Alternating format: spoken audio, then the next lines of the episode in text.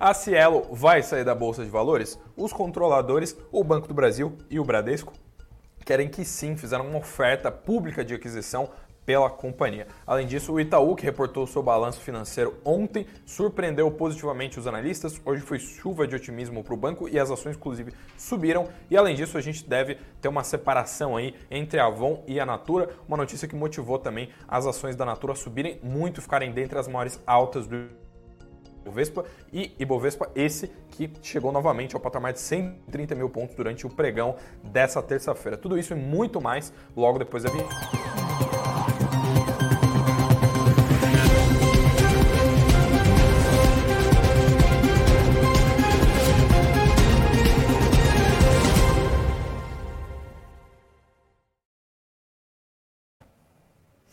Olá, olá, uma boa noite para você que está entrando logo nesses primeiros minutinhos de live aqui das 19 horas do Suno Notícias. Boa noite para todo mundo que está marcando presença aqui nesses primeiros minutinhos. Deixa uma boa noite especial aqui para todo mundo que está no chat. Uh, o pessoal aqui que mandou, inclusive, um boa noite, Viçosa, Minas Gerais. Abraço aí para Viçosa, Minas Gerais. Deixe seu comentário aí, deixe seu like também. E se você for novo por aqui, não esquece também de se inscrever no canal. E tal como ontem, bora para o noticiário, bora falar, pro que falar do que interessa, porque afinal de contas, hoje, novamente, a gente viu um Ibovespa bem movimentado. Hoje a gente teve várias notícias no radar corporativo e, além disso, a gente teve um índice bem movimentado, um índice que, que avançou mais de 2% no intradia. A gente viu o Bovespa fechar então aos 130.416 pontos. Hoje que o dia foi uh, bastante positivo para praticamente todas as movers. A gente viu Petro subir, Vale subir, todos os bancos subirem. A esmagadora maioria das companhias que têm uma relevância na carteira do Bovespa subiram nessa terça-feira. E a gente também teve uma influência relevante da temporada de balanço. Afinal de contas, o Itaú, como eu comentei aqui na introdução, reportou seu balanço financeiro na véspera. Hoje as ações subiram. Uh, e que também quem puxou a, a, alta dos, do setor de bancos, né, as ações dos bancos brasileiros, foi o Bradesco, que ainda não reportou seu balanço trimestral, vai reportar amanhã e juntamente também tem call de resultados do Bradesco aí que vai reportar o seu resultado financeiro na quarta-feira, dia 7 de fevereiro. Aliás, dicas de passagens, a gente sempre traz o radar de indicadores aqui no final de todas as lives, né, os indicadores do dia e também a agenda do dia seguinte, ou no caso da sexta-feira, a agenda da próxima semana. Se você quiser ver também a temporada de balanços, né? Se você quer saber quanto que saem os balanços de uma determinada semana, comenta aqui embaixo, deixa aí a sua sugestão, se você acha que é pertinente para a gente colocar isso dentro da, da grade, dentro dos nossos conteúdos da live. E bora ver como é que ficou o saldo aí do pregão dessa terça-feira. Como eu falei para vocês, o dia foi muito positivo para as movers. Está aqui o mapa dos ativos do, do Status Invest. A gente vê aqui que a Eletrobras foi um destaque muito relevante, avançou mais de 5,5%. O Bradesco, como eu falei para vocês também, teve uma alta muito relevante que puxou bastante os papéis, avançou 6,2%. Essa é uma alta extremamente expressiva, dado que a gente está falando de uma companhia que tem um valor de mercado bem grande. E a Natura aqui, também ficou como os destaques positivos, né? avançando 6,8%, como eu falei, com essa notícia de separação aí dos negócios da Avon. Quando a gente olha para as maiores altas e maiores baixas, justamente aqui, Natura e Bradesco foram as duas maiores altas do intradia, aí, subindo mais de 6%. Também teve a Eletrobras. E quem também subiu hoje foi o Varejo. Tanto Casa Bahia quanto Magalu avançaram no pregão dessa terça, 5,3% de alta aí, no caso dos papéis das Casas Bahia e 5,1% de alta quando a gente olha para o Magalu. Uh, Uh, hoje que o dia, diga-se de passagem, foi de, de queda aí das DIs, né, dos juros futuros e queda do dólar também. Hoje o cenário foi bem, uh, foi um ambiente bem favorável para renda variável, para ações e tudo mais. Uh, e o, eu destaco aqui que lá fora também a gente viu uma influência positiva, porque todas as bolsas lá em Wall Street avançaram. A gente viu 0,37% de alta no Dow Jones, 0,23% de alta no S&P e a Nasdaq avançou um pouco menos, subiu 0,07%. Quando a gente olha para as commodities, uh, o petróleo Brent subiu, teve uma alta igual a de ontem, avançou ali um pouco menos de 1% a 78 dólares o barril. Uh, e o minério de ferro lá em Dalian recuou 0,6%, 132 dólares por tonelada, deixando aí, inclusive, a, a Vale operando na direção contrária. Né? A Vale subiu, enquanto o minério de ferro lá em Dalian recuou. E o dólar, como eu adiantei para vocês aqui, caiu nessa terça-feira, recuou pouco menos do que 0,4%, fechou R$ 4,96 nessa terça-feira. E agora bora falar do que motivou o noticiário, porque além de, de a gente ter tido todas essas variações aí no intradia dessa terça-feira, todos as, os resultados, a gente também teve uma notícia de uma companhia que pode vir a sair da Bolsa de Valores, e essa notícia inclusive ofuscou Uh, o seu resultado financeiro, que também foi divulgado ontem. Eu estou falando, é claro, da Cielo, dessa companhia aí que tem como acionistas, inclusive, né, o Banco do Brasil e o Bradesco, que são dois dos grandes bancos brasileiros. Né? E o Bradesco e o BB, ah, que são os controladores da, da companhia, né, anunciaram uma oferta pública de aquisição, uma OPA, OPA, como você queira chamar. Uh, ou seja, eles querem comprar a fatia dos demais acionistas e tirar a empresa da bolsa de valores, né? Uh, ou seja, querem comprar as, as fatias, uh, a fatia societária remanescente. A oferta que foi feita pelos controladores é de R$ 5,35, um prêmio de 6% ante o fechamento anterior. Uh, ou seja, um, um, preço aqui que não ficou muito acima da, do fechamento de ontem, né? só 6%, como a gente sabe, é pouca coisa. E vale lembrar ainda que esse valor, ele, esse valor a ser pago aí pelos controladores, ele é inclusive ajustado pelos proventos da Cielo, incluindo os juros sobre capital próprio que ela anunciou ontem, que é um JCP de 410 milhões de reais. E se a gente descontar, né, colocar na ponta da caneta, o prêmio fica ainda menor, né, fica de 3,4%. Ou seja, ah, o, esse, essa, essa, oferta pública de aquisição aqui não mostra um prêmio muito acima do que a Cielo já estava negociando em bolsa. Uh, e vale lembrar, contudo, que as ações subiram 15% só nesse ano de 2024. Se a gente pegar uma janela de seis meses, alta de mais de 20%, a gente sabe que a Cielo vem num rally muito grande. E caso essa transação vá adiante, né, caso tanto o Bradesco quanto uh, o Banco do Brasil uh, consigam né, concluir essa, essa oferta, o Banco do Brasil ficaria com 49,9% do capital social e o Bradesco ficaria com o restante. Atualmente, o Banco do Brasil tem 28,6% da Cielo, enquanto o Bradesco tem 30% da, das ações ali da companhia. E se essa oferta também ir para frente, uh, vale destacar aqui que a Cielo não é só listada no Brasil, ela tem papéis lá em Nova York também, as American Depository Receipts, né, as ADRs, como a gente sabe, inclusive Petrobras, Vale e outras empresas também têm ADRs.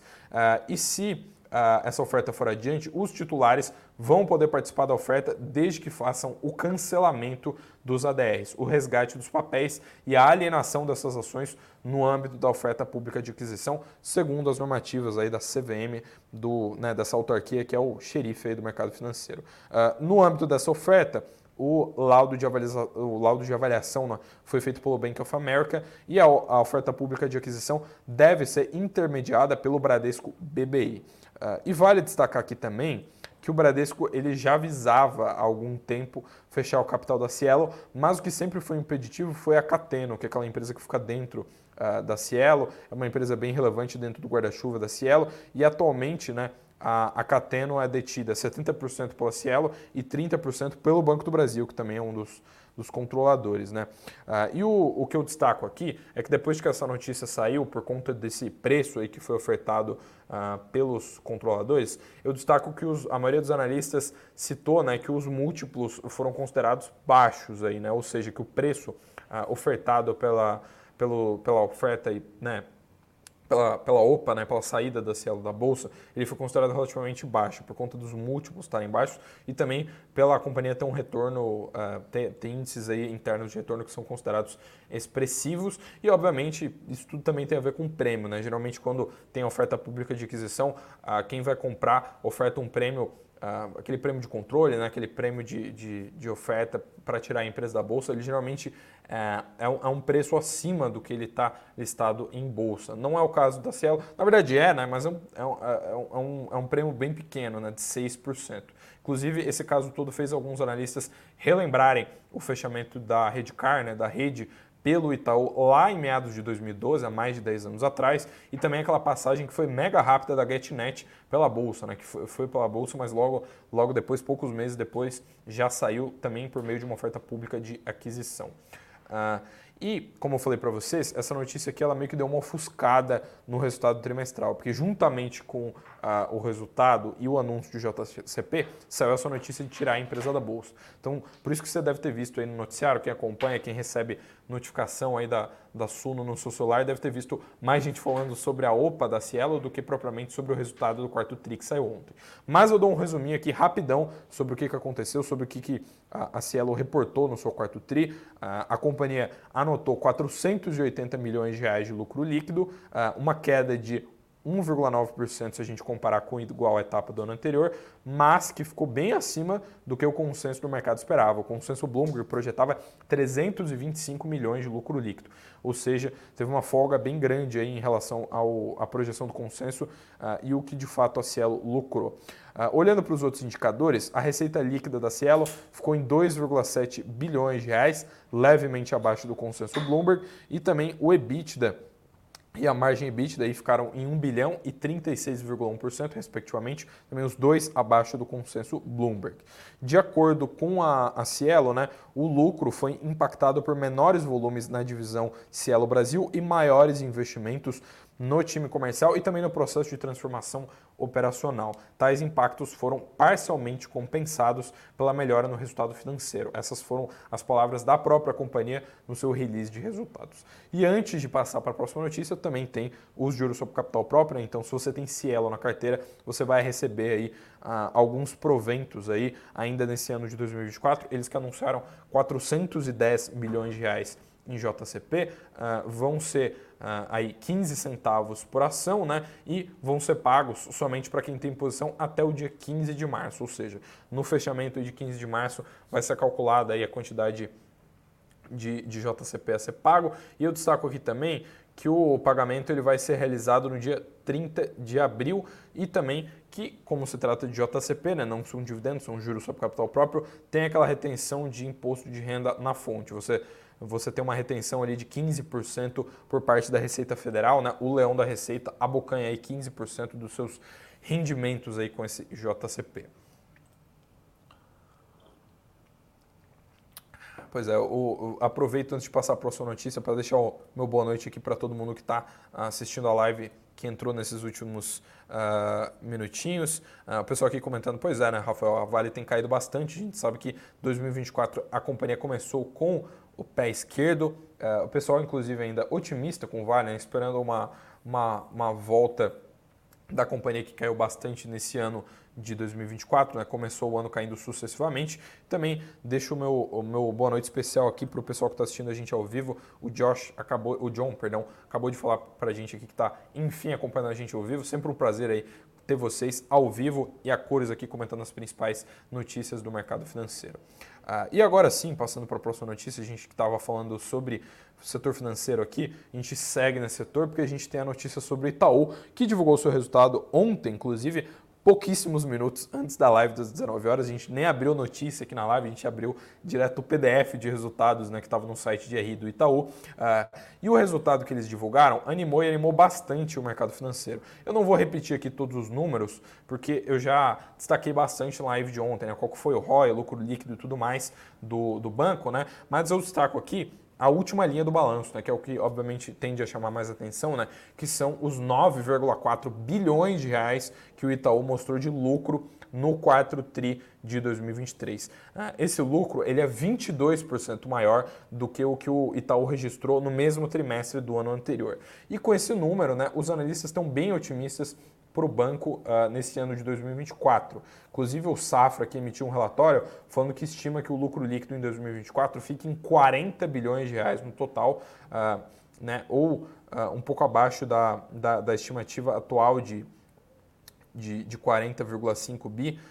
e tem, tem outras questões aqui como por exemplo os analistas da Genial, né, que também destacaram que o resultado do quarto TRI foi beneficiado aqui pelo um bom desempenho da receita líquida de juros e da receita de tarifas, acrescido ali de uma redução no custo de crédito. Além disso, a Genial também começou a enxergar uma melhora uma melhor tendência, perdão, nos indicadores de inadimplência, apresentando uma melhora trimestral e anual impulsionado pelo segmento de pessoa física. Eu também destaco a todos vocês que nos últimos meses o Itaú vem reduzindo o risco do seu portfólio. A gente sabe que os dados de inadimplência estão numa situação bem caótica, está bem complicada a coisa. Os bancos que são mais expostos a pequenas e médias empresas uh, e pessoas físicas, como inclusive é o caso do, do Bradesco, uh, tem sofrido mais. E nesse cenário todo, o próprio CEO, né, o, o Milton Filho, nas, nos últimos calls, né, nas últimas teleconferências de resultados, ele tem comentado que o Itaú tem reduzido ali o seu risco do seu portfólio, tem dado aquela rebalanceada aí para tomar menos risco. E mais uma vez, esse resultado trimestral então surpreendeu positivamente o mercado. Mais uma vez, os analistas uh, ficaram otimistas depois de ver os números trimestrais do Itaú Unibanco. Esses que dessa vez foram divulgados aí nessa segunda-feira, dia 5 de fevereiro. E antes de continuar o noticiário dessa dessa terça aqui, né, em que a gente tem que falar sobre Natura agora, né, que foi a maior alta do intradia. Imagino que alguns de vocês devam estar curiosos, né, afinal de contas tem esse divórcio aí com a Avon. Uh, eu destaco aqui que a gente tem um link especial para você aqui no, na nossa descrição e também tem esse QR Code que está aqui no canto que você pode apontar a câmera do seu celular para você participar do desafio da renda extra, em que os nossos especialistas vão te mostrar aí como receber renda extra num período só de 30 dias. São só 4 horas de aulas, bônus que valem mais de R$ 1.300 e professores aqui que são aqui da Suno, né, que são grandes profissionais reconhecidos aí no mercado financeiro. Ao comprar esse produto, você recebe curso de FIIs, curso de dividendos, além de um mês de Suno Premium. Somando tudo isso, né, se você somar todos esses produtos, uh, custaria para o seu bolso R$ 1.300. Uh, se você comprar no link que está aqui na descrição ou no QR Code que está aqui no canto, você paga somente 49 reais. Você não ouviu errado. Menos de 50 reais. Você pode até parcelar nove vezes aí de 5 reais e 44 centavos para caber melhor aí no seu bolso. Esse é o preço especial aí para você que está assistindo a gente do Suno Notícias, esse produto aí que a gente preparou especialmente para vocês. Mas agora sim, voltando para o noticiário dessa terça-feira, que como eu falei está bem movimentado, eu tenho que falar rápido aqui para dar conta de manter o tempo padrão aqui da live, porque hoje o dia está bem caótico. A gente teve esse pseudo-divórcio aí entre uh, Avon e Natura, né, que foi comunicado pela empresa recentemente. Basicamente o que aconteceu foi que o Conselho de Administração da Natura né, autorizou a diretoria a começar um processo de avaliação de uma possível uh, separação entre a Natura Latam, né, que é a, a, operação da Natura aqui na América Latina, e a Avon em duas empresas independentes no ramo da beleza, e ambas tendo o capital aberto na Bolsa de Valores.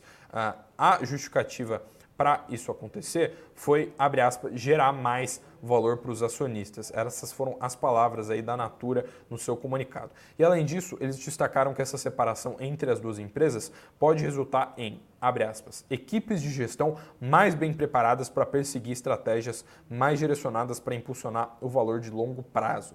Esse foi o comunicado da Natura ao falar aí sobre essa possível separação. Embora a, estrutura aqui dessa possível operação ainda esteja sendo estruturada, a expectativa é de que a gente tenha então duas empresas separadas operando de forma independente. Nesse caso, as companhias teriam planos próprios de negócio, assim como uh, uma governança independente também. Apesar disso, a possível separação não traria tanto impacto ali para as marcas na América Latina, uma vez que a Natura seguiria com suas operações nas duas marcas nessa região.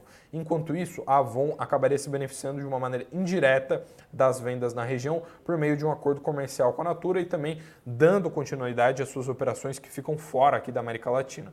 A conclusão dessa posição, de, aliás, perdão, a conclusão dessa possível separação ainda está sujeita a diversas questões a serem tratadas, inclusive aí a aprovação do Conselho de Administração uh, da empresa né, também da maior parte dos investidores da companhia. Como eu falei para vocês, essa notícia aqui animou bastante o mercado, animou bastante os investidores. A gente viu já na abertura as ações NTCO3, né, as ações da Natura dispararem, abriram subindo uh, mais de 5% e fecharam com uma alta de 6,8% uh, aí, uh, nessa terça-feira.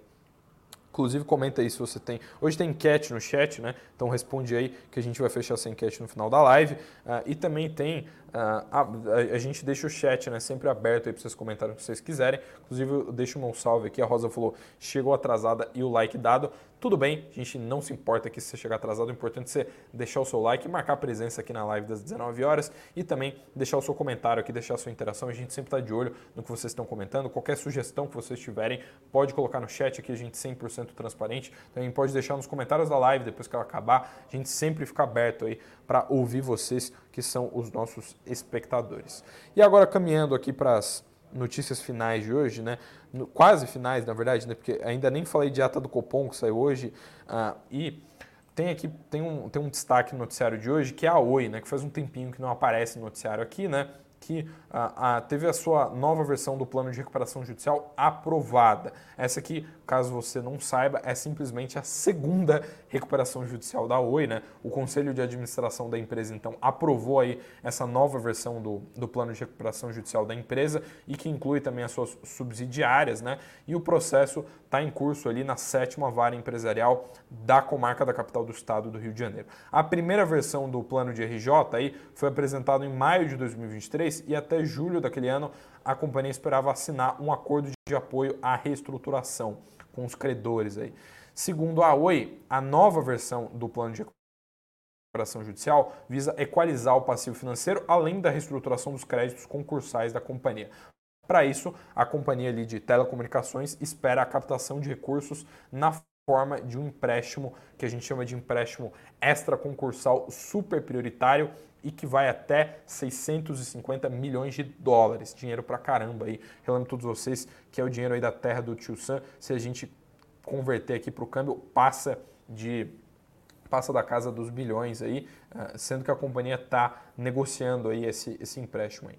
E entre outras medidas que foram citadas pela Oi, né, a companhia destacou também a potencial alienação e oneração de bens do ativo permanente das recuperandas, ele sob a forma das do que a gente chama de unidades produtivas isoladas, né, as UPIs. E eles também preveem né, a reestruturação dos créditos de fornecedores take or pay em consonância com as negociações em andamento, em particular com a empresa de torres e satélites uh, em busca ali de um, de um acordo a um suporte do plano. Então essas são as últimas atualizações aí sobre o caso da Oi. Né? A gente sabe que uh, existe esse, esse imbróglio todo, né, que a segunda recuperação judicial da companhia. A Oi, eu destaco aqui, subiu no Ibovespa com essa notícia, né? Uh, subiu, ela, aliás, perdão aqui, subiu fora do Ibovespa a companhia tem bastante tempo que está fora do índice, uh, e eu trago, eu, não, eu não, não, coloquei aqui justamente dentre as maiores altas do índice, justamente porque a gente coloca sempre as do Ibovespa, inclusive as que estão rolando aqui embaixo, e a Oi subiu 6,4% nessa terça, fechou então a 66 centavos. No acumulado desse ano, os papéis sobem 4,7%, mas numa janela maior, né, numa janela de 12 meses, a queda é de 47,6% nos papéis da Oi, um estrago bem grande. E por falar em recuperação judicial, a gente teve a divulgação de dados do Serasa Experian mostrando que o volume de pedidos de recuperação judicial saltou quase 70% no ano de 2023. Esses dados foram divulgados aqui recentemente e mostram que um, crescimento bem relevante nesse ano de 2023, que a gente sabe que foi o ano da recuperação judicial da Oi, né? inclusive que eu acabei de falar, teve a recuperação judicial da Americanas, que foi de longe a que fez mais barulho, e além disso teve a recuperação judicial da Light, né? esse trio aí de recuperações que foi bem relevante, que abalou, né? que mexeu bastante com o mercado. Mas no total, aqui eu destaco aqui, né, que o, o, número de pedidos aqui de empresas que foram pedir recuperação judicial, né, foram pedir proteção judicial uh, ante os seus credores, cresceu ali 70%. Segundo os dados do Serasa Experian, foram 1,4 mil solicitações de RJ aqui nesse ano de 2023. Esse foi o quarto maior número de pedidos já registrados uh, em um mesmo ano desde o ano de 2005, que foi quando a, a Serasa Experian começou a contabilizar, né, iniciou essa série histórica. E além disso, os dados do, do Serasa Experian, né, que é essa Datatech, mostram que o setor de serviços foi quem liderou o número de pedidos de recuperação judicial no ano passado. Foram 651 solicitações de, de recuperação judicial aqui desse setor. Logo em seguida, a gente viu o comércio com 379 requisições aí de recuperação judicial. E vale destacar aqui também que além das, das recuperações, foi um ano marcado também por vários pedidos de falência. Né? No total foram 983 pedidos de falência, quase mil falências no ano passado, um, uma alta aqui expressiva, já que no ano de 2022 foram 866, um aumento ali então de 13,5%, também cuja maior parte foi ali de, de micro e pequenas empresas e o setor de serviços também uh, encabeçou esse ranking. Da, dos quase mil pedidos aí de falência, 373 foram pedidos aqui do setor de serviços. Então, com isso, a gente vai fechando as últimas notícias sobre RJ e tudo mais, né? Acabei de falar sobre Oi, mas a gente tem que dar uma relembrada aqui uh, sobre política monetária e também sobre previsões econômicas, porque o Boletim Focus, que de costume tende a sair às segundas-feiras de manhã, a gente sabe, inclusive como eu adiantei na live de ontem, que tem saído às terças. Hoje, de novo, 8h25 da manhã, a gente viu a divulgação do Boletim Focus. Está aqui na tela para vocês o consenso né, da, das projeções do mercado financeiro, que inclusive ficou exatamente igual em praticamente todos os indicadores, né, os indicadores principais aqui né, de IPCA, PIB, câmbio e Selic, todos ficaram iguais tanto para esse ano de 2024 quanto para o ano que vem. As projeções para esse ano são de 3,8%, aliás, 3,81%, né, para ser mais preciso, de IPCA, 1,6% de PIB, 4,92 reais para o dólar e uma Selic de 9%. Já para o ano que vem, a projeção do mercado é de 3,5% de IPCA, 2% de crescimento econômico, né, de PIB, um dólar a R$ reais e uma Selic de 8,5%.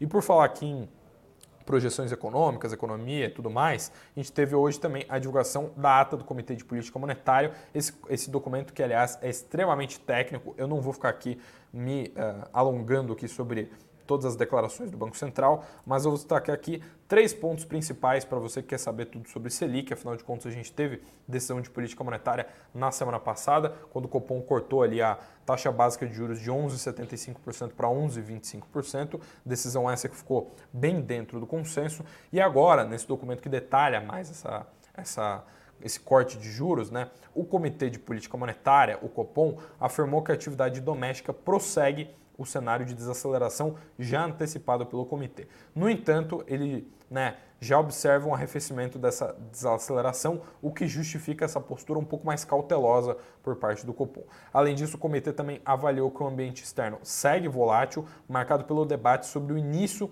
do processo de flexibilização da política monetária nas principais economias do mundo. E também para o comitê, os bancos centrais das principais economias principais economias, né, permanecem determinados em promover a convergência das taxas de inflação para suas metas um ambiente marcado por pressões nos mercados de trabalho. Eu lembro todos vocês que o, o, o, a posição de juros do Federal Reserve, né, do Fed, na semana passada, que foi no mesmo dia do, do Copom, né, na quarta-feira, deu uma balançada no mercado. Lá em Wall Street, a maioria das bolsas caiu, né, todos os índices fecharam no vermelho, justamente porque o comunicado, a entrevista do Jerome Powell, né, que é o presidente do, do Federal Reserve, mostrou que não é muito possível assim que o corte de juros, né, que, a, que é o corte do, dos Fed Funds, né, que é a taxa de juros lá dos Estados Unidos, venha já em março. O mercado estava bem empolgado, estava bem eufórico para esse corte sair em março e é o que tudo indica, não vai rolar, o que assustou um pouco o mercado financeiro, mas o fato é que a, as grandes expectativas são de que nos próximos meses, né, ao longo desse ano de 2024, o Fed corte os juros. Esses foram os principais indicadores, o que principal rolou aí nessa terça-feira, dia 6 de fevereiro, mas eu já dou um spoiler que eu sempre adianto a agenda do dia seguinte para você ficar bem inteirado aí no mercado financeiro. Amanhã que a gente tem bastante coisa, amanhã que a agenda está cheia. A gente começa o dia às 5 horas da manhã, por conta do fuso aqui, com a divulgação de reservas cambiais lá na China. Às 8h30 da manhã a gente tem divulgação dos dados de balanço orçamentário e também de, da relação de dívida líquida e PIB aqui do Brasil. Um pouquinho mais tarde, às 9 da manhã, a gente tem divulgação de vendas no varejo aqui no Brasil. E no meio-dia e meio, a gente tem o, a divulgação né, dos estoques de petróleo bruto lá nos Estados Unidos, às 12h30. Esse indicador que se descolar muito das projeções pode vir aí afetar a cotação do petróleo e, por consequência, a Petrobras e todas as empresas que são vinculadas à commodity. E por último, no finalzinho do dia, inclusive depois que a gente fechar a nossa live de amanhã, às 10h30 da noite, 22h30, a gente tem a divulgação dos dados de inflação da China, né, do CPI da China, esse dado que é bem relevante na medida em que a gente, a gente enxerga aqui um, um, né, um, um mercado que viu no ano passado deflação lá na China, e isso obviamente tem um, né, tem um, tem um impacto bem relevante. Né? O mercado fica bastante atento aí, já que rolou isso no ano passado.